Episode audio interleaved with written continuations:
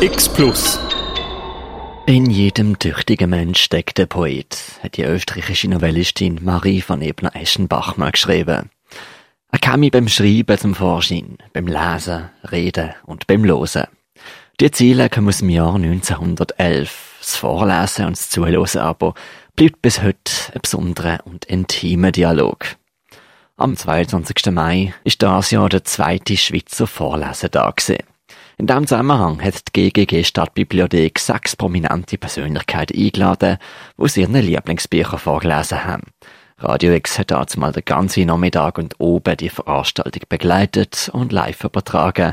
Und in der heutigen X Plus Sendung geben wir das Wort ein weiteres Mal denen Vorlesenden. Ihr hört in dieser Sendung also Auszüge aus den Lesungen von Drop City vom T.C. Boyle, gelesen von Anina Frey, der Geschichte Blinder Passagier von Julian Barnes, gelesen vom Georg Kreis, und die Bücherdiebin von Markus Zusack, gelesen von der Sarah Alteneichiger. Wir fangen die Stunde als an mit Drop City vom T.C. Boyle aus dem Jahr 2003. Es geht um die alternative Hippie-Kultur in der späten 60er und frühen 70er Jahre. Über Aussteigen, Aus- und Aufbruch. Ausgesucht hat sich das Buch die People-Journalistin Anina Frey. Und äh, dann gehen sie weg, also vom einen warmen Ort ins komplette Gegenteil nach Alaska, in die, ich was mal sagen, grausame Natur mhm. raus. Ähm, haben Sie Anschluss? Was passiert dort? Ja, der Norm, das ist eben er, wo, ähm, wo die Kommune eigentlich aufgebaut hat. Er hat von einem von seinen Onkeln dort oben ein Hütchen gehabt. Und er hat dann die grandiose Idee, hey, wir gehen doch auf den Tufen, weil dort löhnt es uns in Ruhe. Dort können wir machen, was wir wollen. Wir können anpflanzen, was wir wollen. Wir können sein, was wir wollen. Dort gibt's wie keine Bound, also keine Grenzen, keine Boundaries mehr. Und sie kommen dann also vom Regen in die Traufe. Dann sind wir gespannt, äh, wie es weitergeht. Ähm, wo sind wir jetzt gerade? Wir sind eigentlich genau dort, wo sie ankommen in Alaska, also wo sie eigentlich reinfahren und da die Blockhütte suchen, wo sie dann, äh, wo sie dann werden wohnen. Und sie treffen jetzt auf den Seth Harder. Er ist einer von da unten, der wirklich im Wald lebt, ein Buschmann sozusagen. Und da treffen schon mal so das Alaska und das Drop City trifft zum ersten Mal aufeinander. Drop City vom äh, TC Ball, der zweite Teil äh, gelesen von Anina Frey. Das hatte er gesagt. Roy Sender. Roy Senders Hütte. Und Seth bemühte sich heftig, seine Gesichtsmuskeln zu beherrschen, aber seine Körpersprache verriet ihn. Er trat einen Schritt zurück, um Distanz zu gewinnen, und fuhr sich mit der Hand durchs Haar. Das war ja verrückt. Ey, vollkommen verrückt. Wie aus einer Zeitschrift herausgerissen. Die Woodstock Generation. Sex, Drogen und Rock'n'Roll oder sowas. Herausgerissen und zum Leben erwacht. Zu dreidimensionalem Fleisch und Blut. Und äh, Fleisch war hier das zentrale Wort, denn diese Hippie-Frauen, die da am Straßenrand saßen, waren der Stoff, aus dem sich die Winterfantasien in der Wildnis zusammensetzten. Und zwei von ihnen, die kleine Blonde und die Brünette mit dem Cowboyhut, die die Beine von sich streckte, hätte man ohne weiteres auch in einer ganz anderen Sorte Zeitschrift finden können. Er dachte an einen Playboy, einen Dude. Und dann dachte er, am 30 Mile River? Hat er eben 30 Mile River gesagt? Als ihn der dicke, speckige Kerl mit den vielen Goldfüllungen, der Neffe, mit einer wahren Flut von Fragen überschüttete. Wer waren denn Sie eigentlich? Wo wollten Sie hin? Waren Sie schon mal in Boynton gewesen? Wussten Sie, ob der Zug der Lachse bereits begonnen hatte? Und wie stand's mit den Beeren? Waren die Beeren im Wald schon reif? Seth warf Pamela einen Blick zu. Sie wirkte wie eine Ethnologiestudentin, die man, Ethnologiestudentin, die man versehentlich beim falschen Stamm abgesetzt hatte. Unter Kopfjägern, während sie auf ein Volk von Korbflechtern gefasst war, und sie gab nichts von sich preis. Nicht einmal ein dünnes Lächeln. Lucius zog sich ebenfalls von diesen Leuten zurück. Er drückte sich gegen Sess Beine und beobachtete die beiden hellbraunen Hunde, die im Staub herumhüpften und ihn mit den Schnauzen anstupsten. Inzwischen kletterten weitere Hippies aus dem Bus. Eine wahre Halloween-Parade von wüsten Typen in seltsamen Farbkombinationen, lauter Glöckchen, Perlen, Stirnbänder, überweite Hosen, in denen man ihre Füße gar nicht sehen konnte und Haare wie Wildbäche, so dass es schwer zu sagen war, wer hier Männchen und wer äh, okay, da gab es wohl doch weniger Probleme, sie auseinanderzuhalten, außer man war blind, obwohl diese Frauen anscheinend allesamt ihre BHs verbrannt hatten. Sess ergriff die Hand des Neffen zum zweiten Mal. Diesmal aus eigener Initiative. Und natürlich war er einigermaßen hinüber von den diversen Drinks dieses Tages und voll der sprudelnden Schadenfreude darüber, dass er soeben Joe Boskis Wagen versenkt hatte. Also brachte er ein Lächeln zustande und stellte sich vor. Says harder, hörte er sich sagen. Und war das alles nicht irrwitzig? Absolut irrwitzig? Und das hier ist Pamela, meine Frau.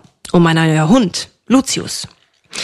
Bisher hatte er die Fragen, die auf ihn eingeprasselt waren, nur mit einem Knurren oder Kopfnicken beantwortet. Jetzt aber fühlte er sich redselig und er erzählte ihnen, dass die Königslachse in der Tat ihren Zug begonnen hatten, dass die Beeren langsam reif wurden und dass er mit Roy Senner zusammen gewesen war, als dieser Alaska verlassen hatte. Dass er ihm sogar beim Umzug behilflich gewesen war. Echt? Also im Ernst jetzt mal? Du hast meinen Onkel gekannt?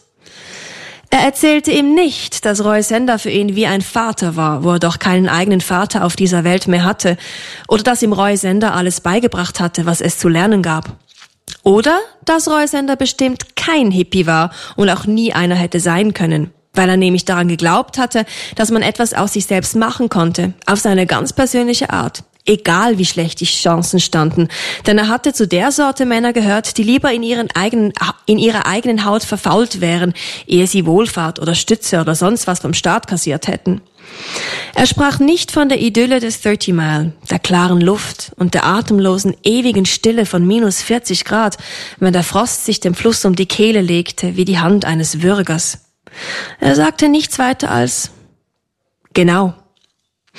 Dann fragte Pamela, die bis zu diesem Punkt geschwiegen hatte, Vereinigte Warschau-Schamanen? Macht ihr so eine Art Klassenausflug oder wie ist das? Eine der Frauen aus dem Bus hatte dunkles Haar in Zöpfen, ein spitzes, entschlossenes Gesicht und einen Blick, der einen in sich aufnahm und wieder ausspuckte. Sie war 30, mindestens 30 und trug ein ausgebleichtes Jeanshemd und irgendwie improvisierte Hosen. Vielleicht war es auch ein Rock. Sie ging barfuß. Ihre Füße waren dreckig. Wir sind eine Familie, sagte sie. Dabei trat sie dicht an Pamela heran und streckte beide Hände aus. Nur eine Familie. Weiter nichts. Pamela, und hier musste Seth grinsen, weil sie so treuherzig und nett war, ohne die geringste Spur von Boshaftigkeit, nahm die Hände der Frau einen Moment lang und hielt sie fest, bis ihre guten Manieren ihr sagten, dass sie wieder loslassen sollte. Siehst du den Mann da drüben? Fragte die Frau, worauf sich alle zu einem schmächtigen, braungebrannten Mann ohne Hemd und mit einem fettigen Patriarchenvollbart umdrehten, der am Flussufer stand und Steine hüpfen ließ. Das ist mein Mann. Und da drüben die beiden, hier deutet sie, deutete sie auf zwei halbnackte Kinder, die unten am Wasser herumsprangen und Fangen spielten, umringt von Moskitos, das sind meine Kinder. Und die übrigen, alle anderen hier, ja, das sind meine Brüdern und Schwestern. Währenddessen konnte der Neffe sich kaum beherrschen. Sein Kopf ruckte ständig vor und zurück und er vollführte in seinen Sandalen ein kleines Tänzchen. Hört mal, sagte er. Also ich weiß ja nicht, auf was für einen Trip ihr seid oder wo ihr heute Nacht pennen wollt oder so weiter. Aber was ich sagen will, wer ein Freund von Onkel Roy ist, der ist auch meiner. Und deshalb seid ihr willkommen, sogar herzlich willkommen, in diesem Bus mit uns in die Stadt zu fahren. Und lasst mich diese Einladung gleich mal insofern ausdehnen, als ihr ebenso willkommen seid, mit uns die erste gemeinsame Fete aller Pilger und Mitreisenden von Drop City Nord zu begehen, die wir noch heute Abend am Ufer des mächtigen Yukon feiern werden, während die Sonne die Nacht hindurch scheint und die Vögel zwitschern und die ausgeflippteste, fröhlichste Musik bis zu den Baumwipfeln hinaufhebt. Pamela schlug das Angebot aus. Ach, wir haben noch was zu erledigen, sagte sie. Und zu Fuß ist es gar nicht mehr so weit, ehrlich, nur ein paar Kilometer. In diesem Moment hielt einer der Hippies, ein Bursche mit einem roten Tuch um den Kopf und einem blutbefleckten Hemd, Sess eine Feldflasche mit Wein hin. Und Sess warf den Kopf in den Nacken und nahm einen kräftigen Zug davon, ehe er sie an Pamela weiterreichte. Er sah sich um. Die Hippies grinsten ihn an. Der Neffe sah aus, als wäre er in Schlagsahne getaucht. Joe Boskis Karre war inzwischen Treibgut oder vielleicht Strandgut. Auf Pamelas Lippen glänzte der süße Wein. Klar, sagte Xess. Klar doch, wir fahren mit euch. Im Three Pub befand sich die übliche Staffage von Stammgästen. Skid Denton brabbelte französische Gedichte in sein Schnapsglas. Lynette stand hinter der Theke, die Arme vor der Brust verschränkt, wie ein Riegel, dessen Schlüssel verloren gegangen war. Richie Oliver und sein Trostpreis, sofern sich ihn soffen sich, Richie Oliver und sein Trostpreis soffen sich in eine andere Dimension hinüber und kauten selbstvergessen ihre Erdnüsse. Iron Steve beugte sich über den Pooltisch, neben sich einen wuchtigen Mann mit Adlernase, der nur ein Tourist sein konnte, weil Sass ihn nicht kannte. Und Tim Jule einen frischen Popel an der Nasenspitze und die Papiernelke, die er bei der Hochzeit getragen hatte, immer noch im Knopfloch, stand auch bei ihnen und klammerte sich an sein Kö, als wäre es am Boden festgeschraubt. Die Kneipe roch, wie sie immer roch, wie ein alter Stiefel voller Hackfleisch, gebratenen Zwiebeln und Ofenasche, den man ein paar Tage lang in der Sonne gestellt und verloren hatte. Aus der Musikbox ergoss sich das übliche Gedudel von Country-Rührseligkeit und in der Luft torkelten die üblichen Kneipenmoskitos.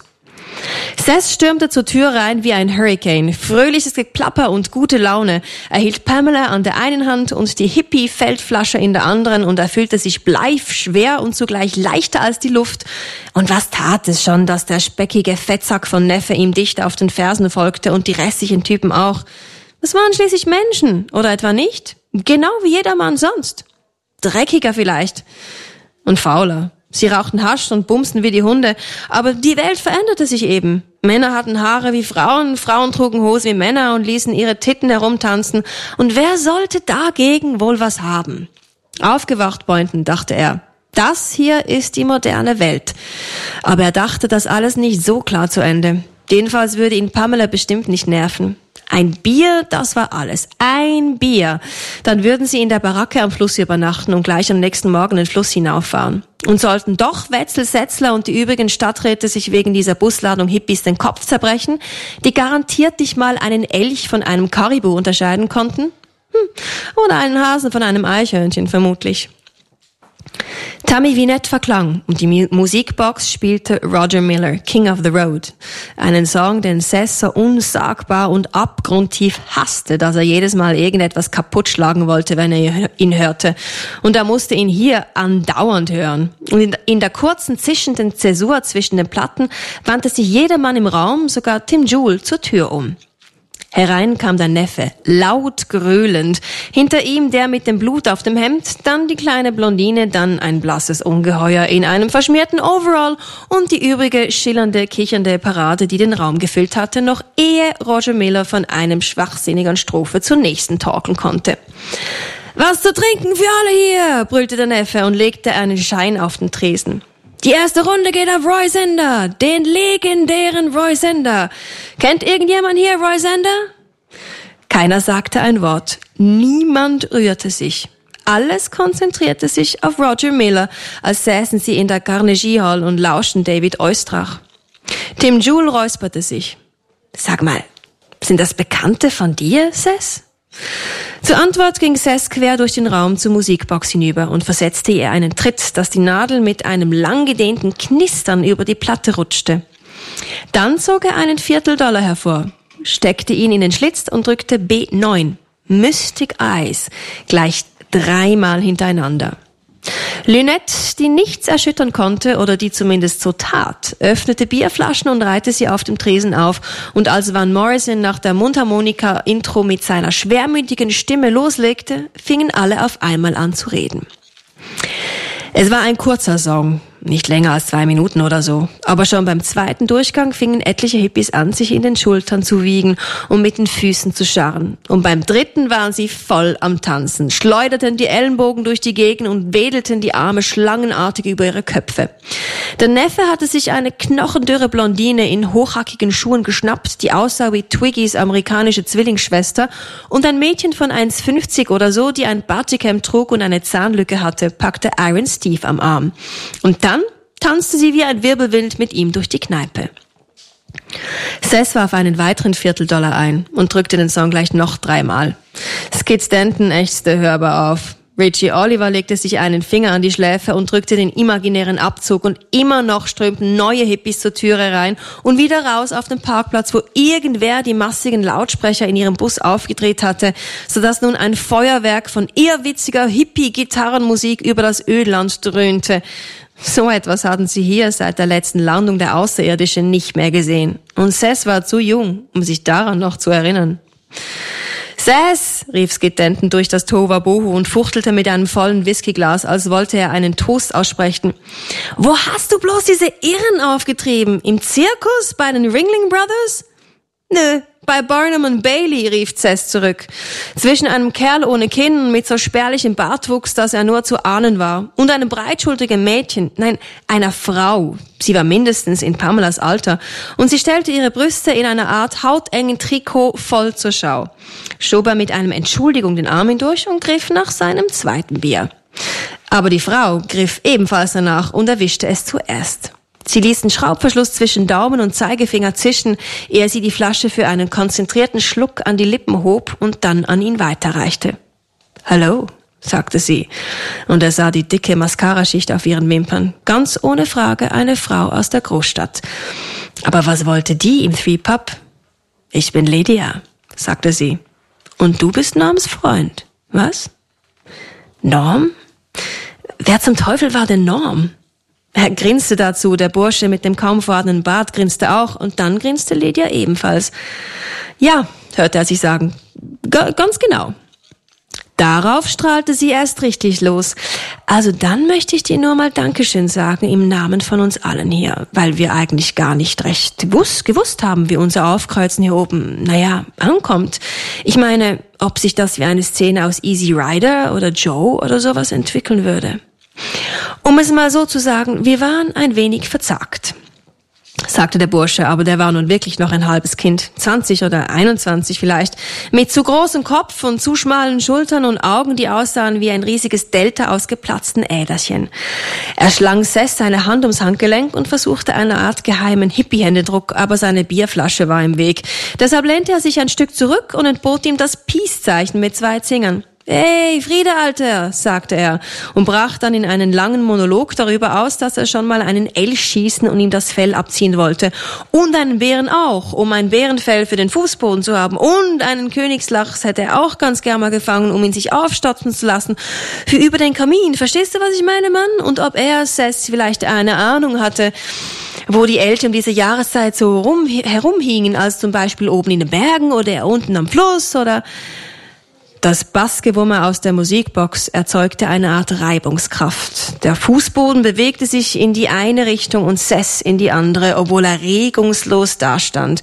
Er blickte durch den Raum zu Pamela hinüber, die bei der Frau mit den Zöpfen an einem Tisch saß, mit ihrem Bierglas herumfuchtelte und irgendetwas deklamierte, dann gab die Frau ihren Senf dazu. All das erreichte Sess nur als Pantomime und Pamela quasselte gleich von neuem auf sie ein.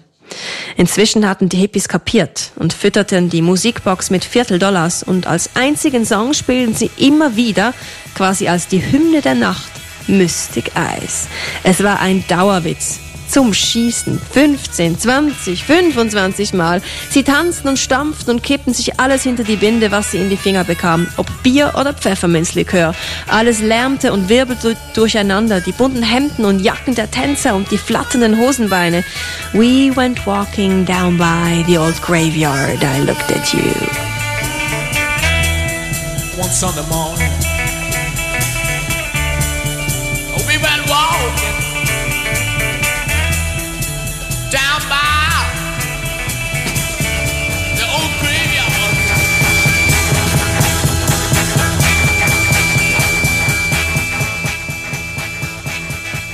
Wir haben Ziele gehört aus Drop City vom TC Boyle aus dem Jahr 2003, gelesen von Anina Frey.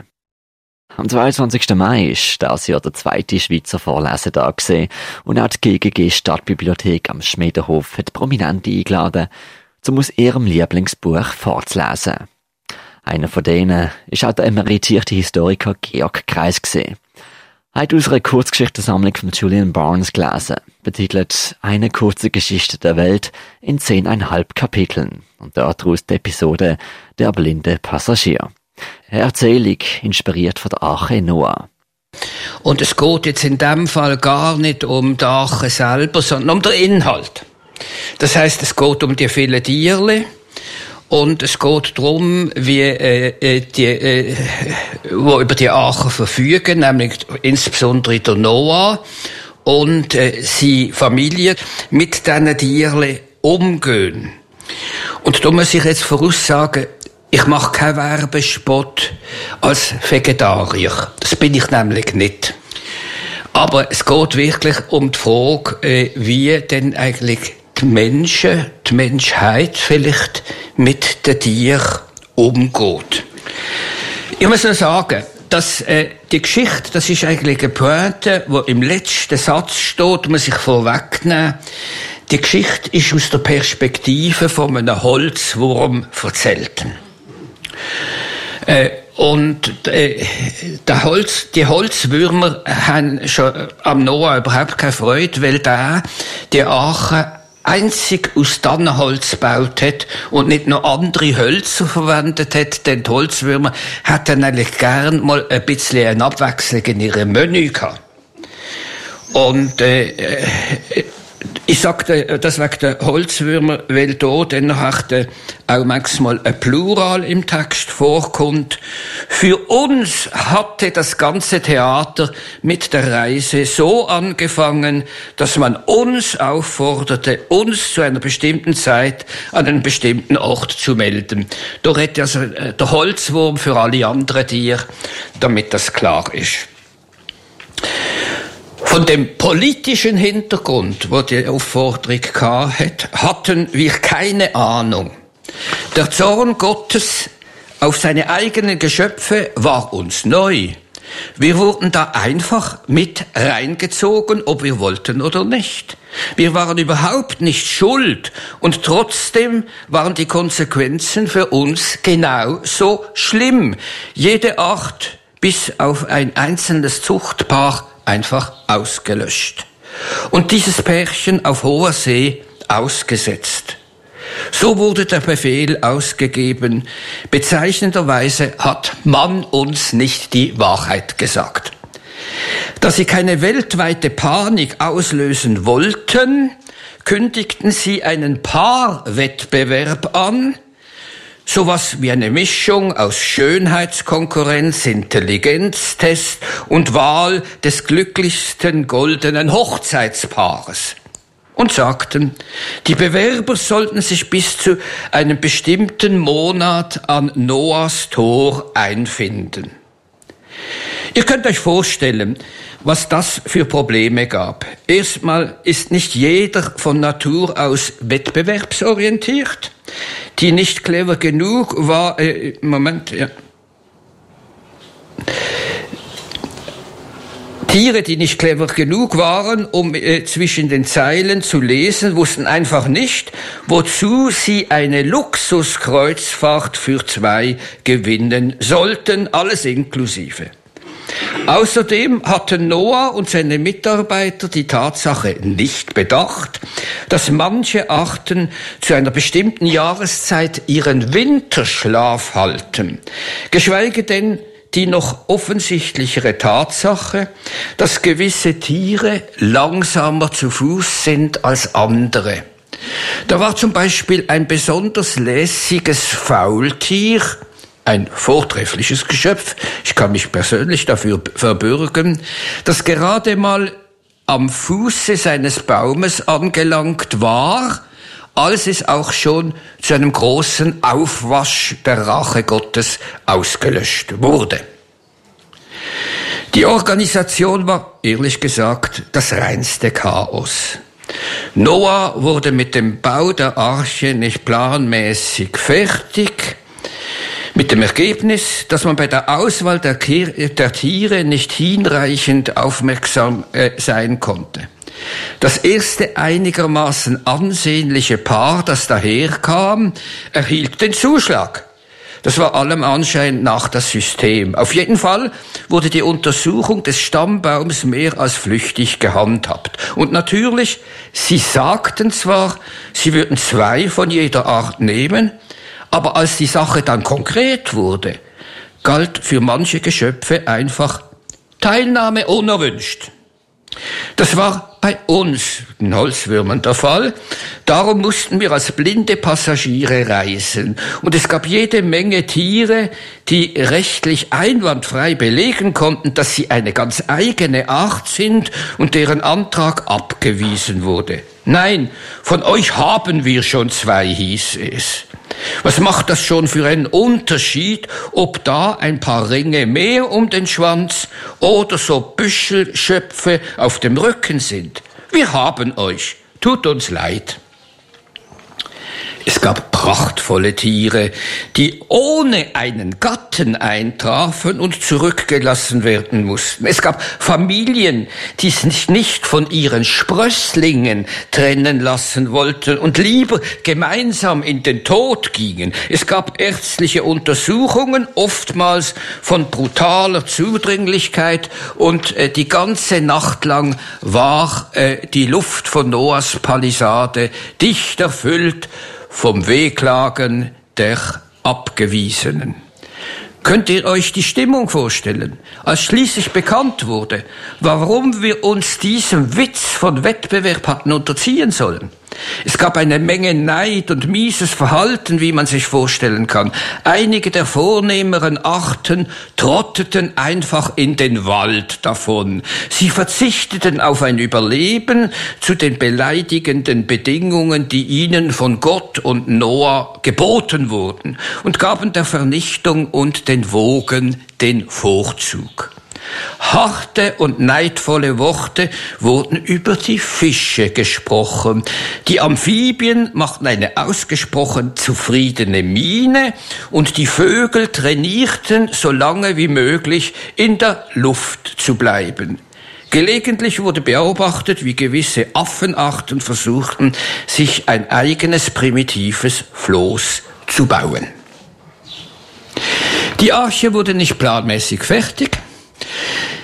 Die Handwerker mussten ausgepeitscht werden, hunderte von verstörten Tieren bivakierten vor sein Noahs Palast und keiner wusste, wann der Regen kommen würde. Gott wollte ihm nicht einmal ein Datum geben. Jeden Morgen sahen wir nach den Wolken, wurde wie üblich ein westlicher Wind den Regen bringen oder würde Gott einen Spezialwolkenbruch aus einer ungewöhnlichen Richtung schicken?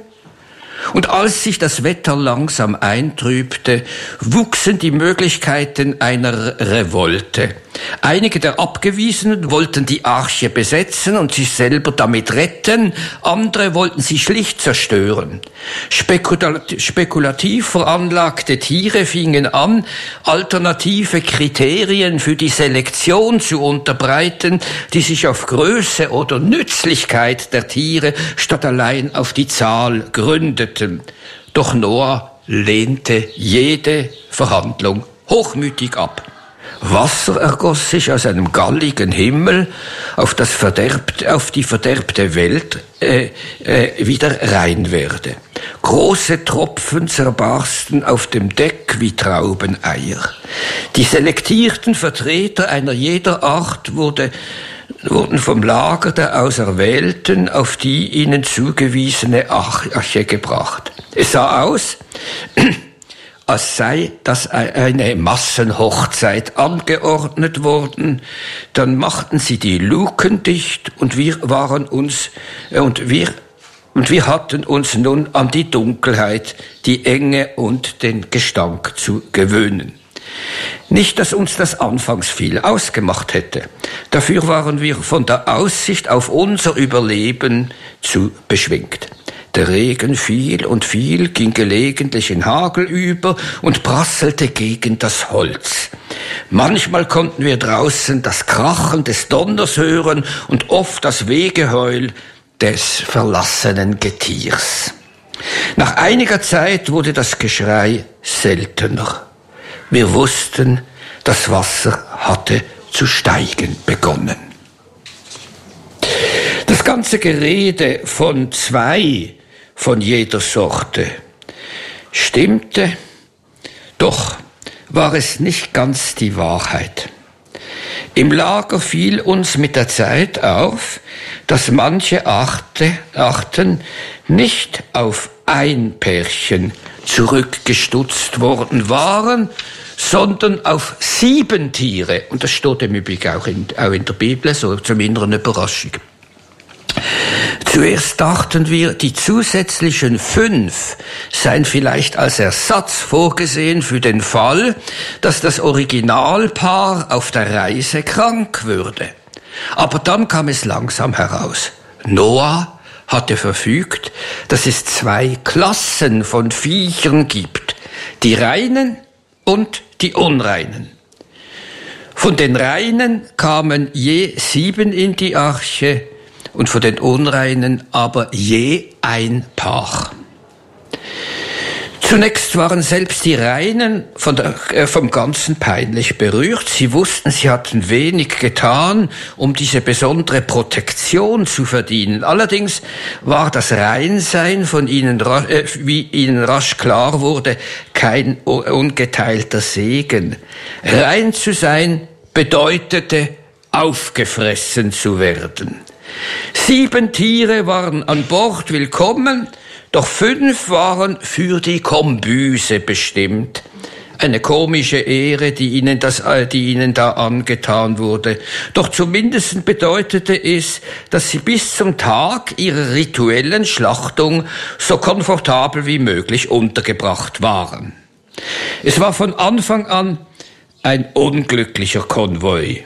Manche von uns trauerten denen nach, die wir hatten zurücklassen müssen, andere ärgerten sich über ihren Status, wieder andere machten sich, auch wenn sie theoretisch durch den Titel der Reinheit begünstigt waren, zu Recht Sorgen wegen der Bratpfanne.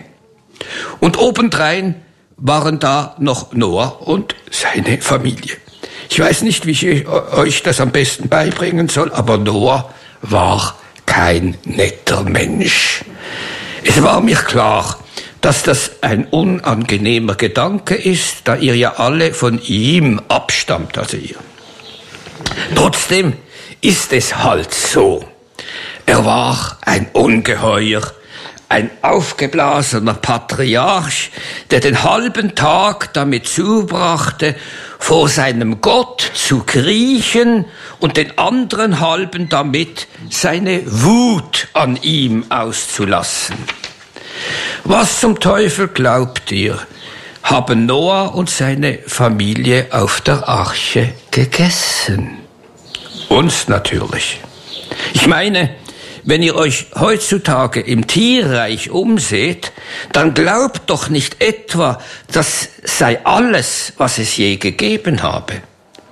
Eine Menge Tiere, die mehr oder weniger gleich aussehen und dann eine Weile nichts und wieder eine Menge Tiere, die mehr oder weniger gleich aussehen. Ich weiß schon, ihr habt eine Theorie, um das Ganze auf die Reihe zu kriegen. Irgendwas mit Beziehung zur Umwelt und vererbten Fähigkeiten oder so. Aber das, die rätselhaften Sprünge im Spektrum der Schöpfung lassen sich viel simpler erklären. Ein Fünftel aller Arten dieser Erde ist in der Flut untergegangen. Und was die übrigen Verschollenen angeht, die hat Noah mit seiner Clique aufgefressen.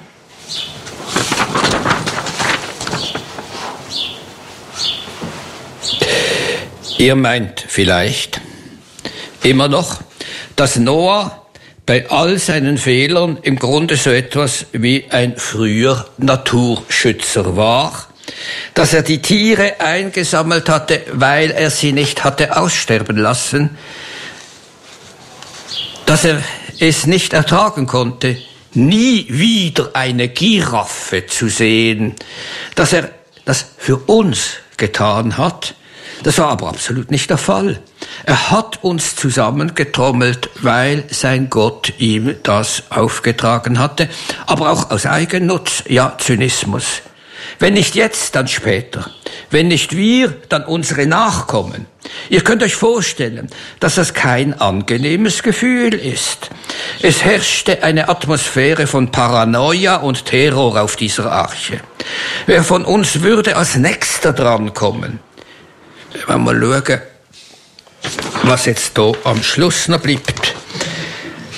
Als die Arche oben auf äh, dem Berg landete, es war natürlich komplizierter, so schickte Noah einen Raben und eine Taube aus, um zu sehen, ob die Fluten vom Erdboden zurückgegangen seien. Nun hatte der Rabe in der Version, die euch überliefert ist, eine sehr kleine Rolle. So werdet ihr dem äh, Schluss, zum Schluss verleitet, der sei nur hierhin und dorthin geflattert, ohne dass er viel dabei, dabei herausgekommen ist. Die drei Ausflüge der Taube dagegen werden als Heldentat hingestellt. Wir weinen, wenn sie, äh, wenn sie nicht, wir weinen, wenn sie nicht, wenn sie nicht findet, da ihr Fuß ruhen kann. Wir sind überglücklich, wenn sie mit einem Ölblatt zur Arche zurückkehrt. Ihr habt diesen Vogel, soweit ich weiß, zu etwas wie einem symbolischen Wert erhoben. Ich möchte jetzt nur noch auf eines hinweisen. Der Rabe hat stets darauf bestanden, er habe den Ölbaum gefunden, er habe ein Blatt davon zur Arche zurückgebracht, doch Noah habe entschieden, es sei angemessener zu sagen, die Taube habe ihn entdeckt. Ich persönlich habe immer dem Raben geglaubt, der von allem der von allem anderen mal abgesehen in der Luft viel stärker war als die Taube. Und es hätte Noah ähnlich gesehen, wieder einmal nach dem Vorbild von seinem Gott, dass er unter den Tieren Streit anzettelte. Noah ließ verbreiten, der Rabe habe sich statt so schnell wie möglich mit Beweisen von trockenem Boden zurückzukehren, herumgetrieben und sei, dabei ertappt worden, wie er sich an Aas gütlich getan habe. Der Rabe, das brauche ich wohl kaum hinzuzufügen, fühlte sich durch diese Geschichtsklitterung, Historiker, Geschichtsklitterung, verletzt und verraten, und manche, die bessere Ohren haben als ich, sagen, man könne bis zum heutigen Tag ein trauriges Krächzen der Unzufriedenheit aus seiner Stimme heraushören. Die Taube hingegen klang vom Moment unserer Ausschiffung an geradezu unerträglich blasiert. Sie sah sich bereits auf Briefköpfen und Marken abgebildet. Ich glaube, damit könnte ich aufhören. Dankeschön vielmals, Georg Kreis.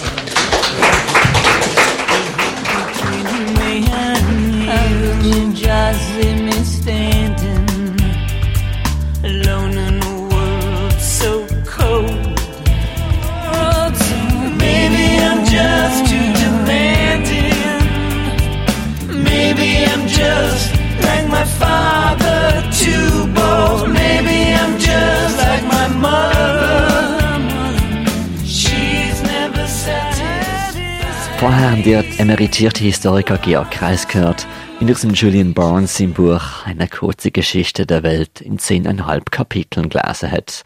Und zwar aus dem Kapitel Der blinde Passagier. Last but not least kennt man das Wort der Sarah Alteneichiger. Auch sie, die junge Slam-Poetin, hat am Schweizer Vorlesetag in der GGG Stadtbibliothek aus ihrem Lieblingsbuch vorgelesen. Und zwar aus Die Bücher, die ich bin, von Markus Zusag. Hauptprotagonistin in Buch, während dem Zweiten Weltkrieg spielt, ist der Tod, erzählt aus der Sicht von einem neunjährigen Mädchen, das nichts lieber macht, als zu lesen. Das Mädchen wird dann in eine Pflegefamilie gehen. Der, und die wohnen in der Himmelsstraße. Und der Autor tut dann eigentlich so ganz verschiedene kleine Geschichten erzählen von dem Mädchen, wie sie dort ankommt, wie sie dann die Älteren kennen und lieben lernt, wie sie Freunde bekommt, wie sie da einerseits am Kämpfen immer ist, aber dann auch wirklich glückliche Zeiten verbringt. Und, und das alles ist halt in der Geschichte vom Nationalsozialismus einbettet mit den tragischen Geschehnissen und so, aber irgendwie schafft sie den Sprung von dem Kindlichen zu eben dann einer Tragik immer wieder. Gut, also die Welt sie steht und ähm, dann äh, würde ich dich bitten, uns vorzulesen und äh, vielleicht noch kurz sagen, wo wir dann jetzt einsteigen. Ähm, also ich bin jetzt nicht so originell gesehen, habe eigentlich einfach mal den Anfang genommen, den Prolog, weil er aber auch sehr wichtig ist, meiner Meinung nach. Die Bücher, die ich bin, von Markus Zusag. Prolog. Ein Trümmerberg. Es wirken mit der Erzähler, Farben und die Bücherdiebin. Tod und Schokolade. Zuerst die Farben, dann die Menschen. So sehe ich die Welt normalerweise. Ich versuche es zumindest. Eine kurze Bemerkung am Rande. Ihr werdet sterben. Ich bin nach Kräften bemüht, dieser ganzen Angelegenheit eine fröhliche Seite zu verleihen, aber die meisten Menschen haben einen tief sitzenden Widerwillen, der es ihnen unmöglich macht, mir zu glauben, so sehr ich es auch versuche, sie davon zu überzeugen. Bitte glaubt mir, ich kann wirklich fröhlich sein. Ich kann angenehm sein, amüsant, achtsam, andächtig. Und das sind nur die Eigenschaften mit dem Buchstaben A. Nur bitte verlangt nicht von mir, nett zu sein. Nett zu sein ist mir völlig fremd. Reaktionen auf die oben genannte Tatsache. Mache ich euch Angst? Ich bitte euch inständig, keine Sorge. Man kann mir alles nachsagen, nur nicht, dass ich ungerecht bin. Was fehlt? Natürlich, eine Bekanntmachung, ein Beginn. Wo ist nur mein gutes Benehmen geblieben? Ich könnte mich ganz förmlich vorstellen, aber das ist gar nicht nötig. Ihr werdet mich schon bald recht gut kennen. Wie bald, das hängt von einer Reihe von Umständen ab. Nur so viel sei gesagt. Irgendwann einmal werde ich über euch allen stehen, so freundlich, wie es mir möglich ist. Eure Seelen werden in meinen Armen liegen. Auf meiner Schulter wird eine Farbe ruhen. Sanft werde ich euch davontragen. Ihr werdet vor mir liegen. Es passiert nur selten, dass ich Menschen stehend antreffe. Ihr werdet in der Kruste eurer eigenen Körper gefangen sein.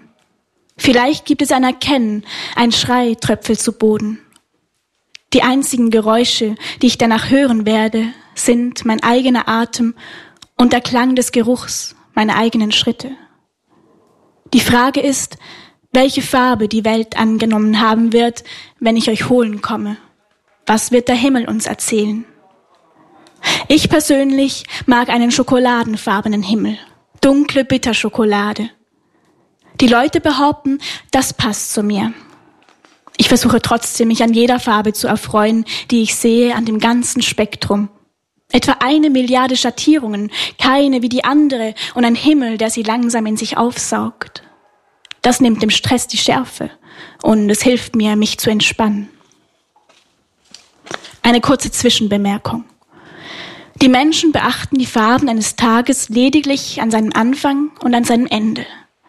Dabei wandert ein Tag durch eine Vielzahl von Farbtönen und Schattierungen, und zwar in jedem Augenblick. Eine einzige Stunde kann aus Tausenden von unterschiedlichen Farben bestehen. Wachsgelb, regenbesprühtes Blau, schlammige Dunkelheit. In meinem Geschäft habe ich es mir zur Angewohnheit gemacht, darauf zu achten. Wie schon angedeutet, ist Ablenkung meine einzige Rettung. Sie allein hilft mir, bei Verstand zu bleiben. Sie hilft mir, mit meiner Arbeit klarzukommen, was nicht so einfach ist, wenn man bedenkt, wie lange ich diese Tätigkeit schon ausübe. Das Problem ist, wer könnte mich ersetzen?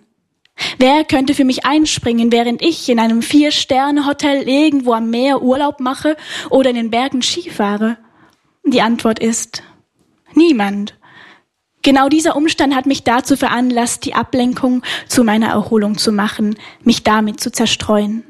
Also mache ich Urlaub in Farben, in Schattierungen.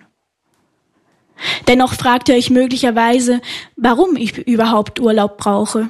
Ihr wollt wissen, wovon ich mich ablenken muss. Was mich zum nächsten Punkt bringt. Es sind die übrig gebliebenen Menschen, die Überlebenden.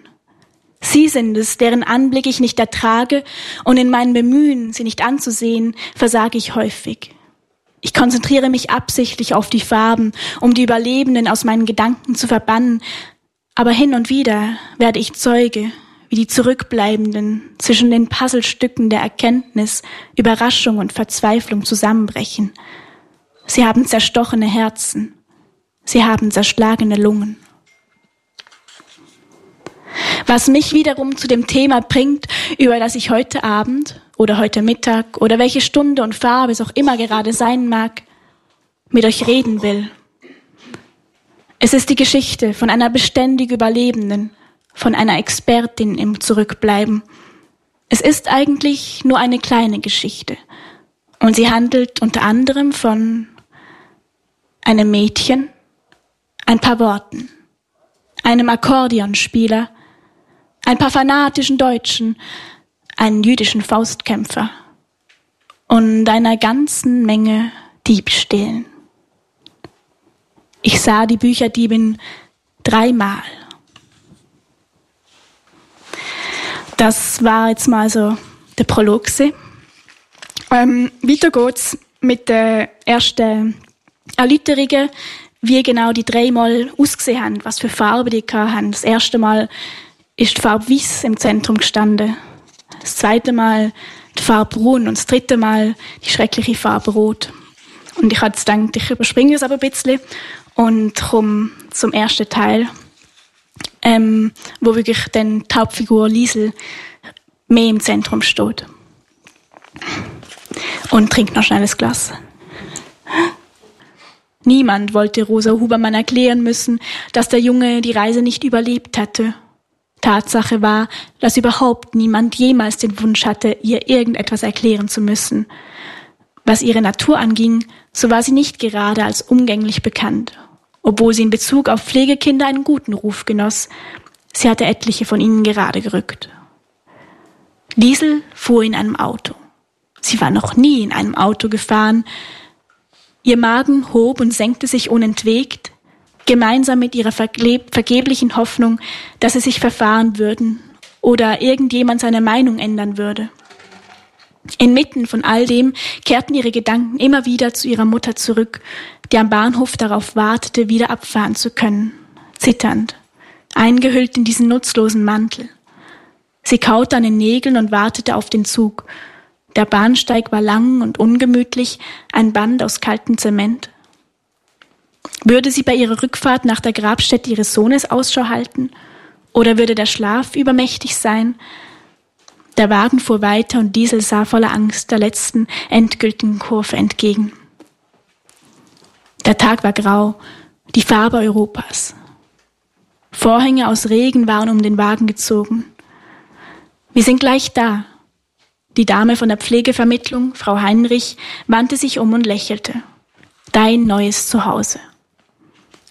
Liesel wischte einen blanken Kreis auf die angelaufene Fensterscheibe und schaute hinaus. Momentaufnahme der Himmelsstraße. Die Gebäude scheinen zusammengeklebt zu sein. Meistens kleine, zweistöckige Häuser und Mehrfamilienhäuser, die nervös wirken. Schmutziger Schnee liegt ausgebreitet da wie ein Teppich, Zement, leere Hutständerbäume und graue Luft. Im Auto saß auch ein Mann. Während Frau Heinrich im Haus verschwand, blieb er bei dem Mädchen. Er sagte kein Wort. Liesel vermutete, dass er sie im Zweifelsfall am Weglaufen hindern oder sie nach drinnen schleppen sollte, wenn sie versuchte, Ärger zu machen. Als der Ärger jedoch anfing, saß er einfach nur da und sah zu, Vielleicht war er nur der letzte Ausweg, wenn nichts anderes mehr half. Nach ein paar Minuten kam ein sehr großer Mann nach draußen, Hans Hubermann, Lises Pflegevater. An seiner einen Seite ging die mittelgroße Frau Heinrich, an seiner anderen befand sich die klobige Gestalt von Rosa Hubermann, die aussah wie ein kleiner Schrank, über den man einen Mantel geworfen hatte. Sie watschelte mehr, als dass sie ging. Man hätte es fast niedlich nennen können, wenn da nicht ihr Gesicht gewesen wäre, verkniffen wie zerdrückte Pappe und verärgert, als ob sie sich mit allem und jedem nur gerade ebenso abfinden könnte. Ihr Mann ging aufrecht und hatte eine brennende Zigarette zwischen den Fingern, eine selbstgedrehte. Folgendes geschah. Liesel weigerte sich auszusteigen. Was ist los mit dem Kind? wollte Rosa Hubermann wissen. Sie wiederholte es. Was ist los mit diesem Kind?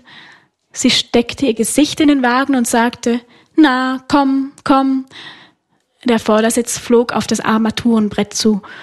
Ein Korridor aus kaltem Licht öffnete sich Liesel, sie rührte sich nicht. Durch den Kreis auf der Fensterscheibe, den sie gewischt hatte, konnte Liesel die Finger des großen Mannes draußen sehen, die immer noch die Zigarette hielten.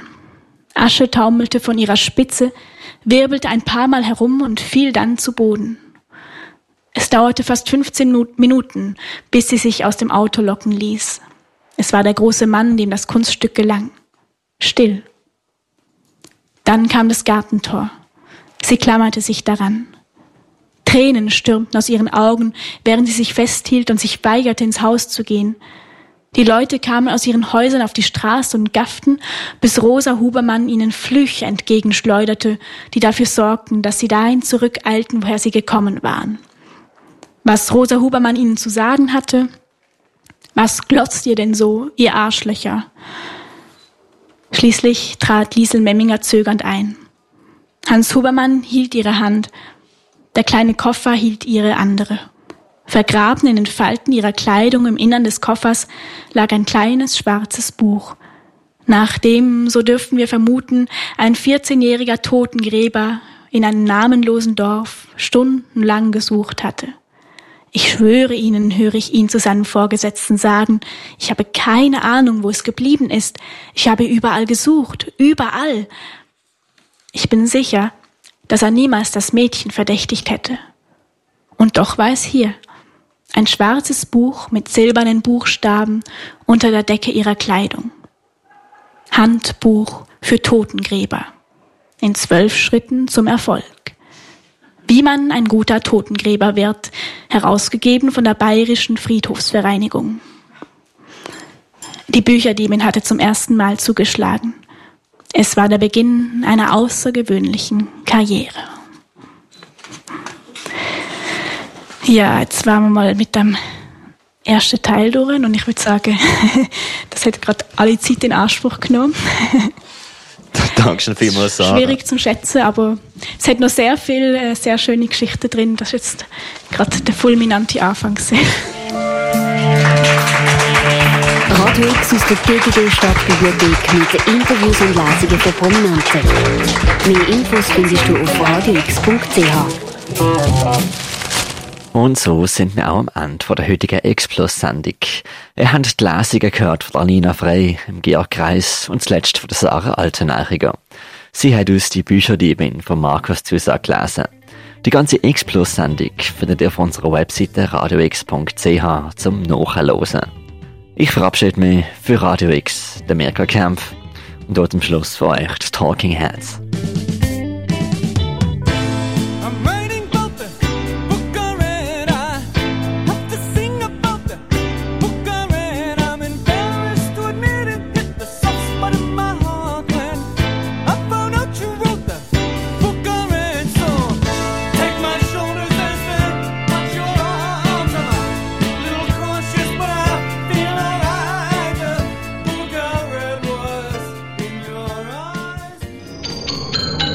X Plus.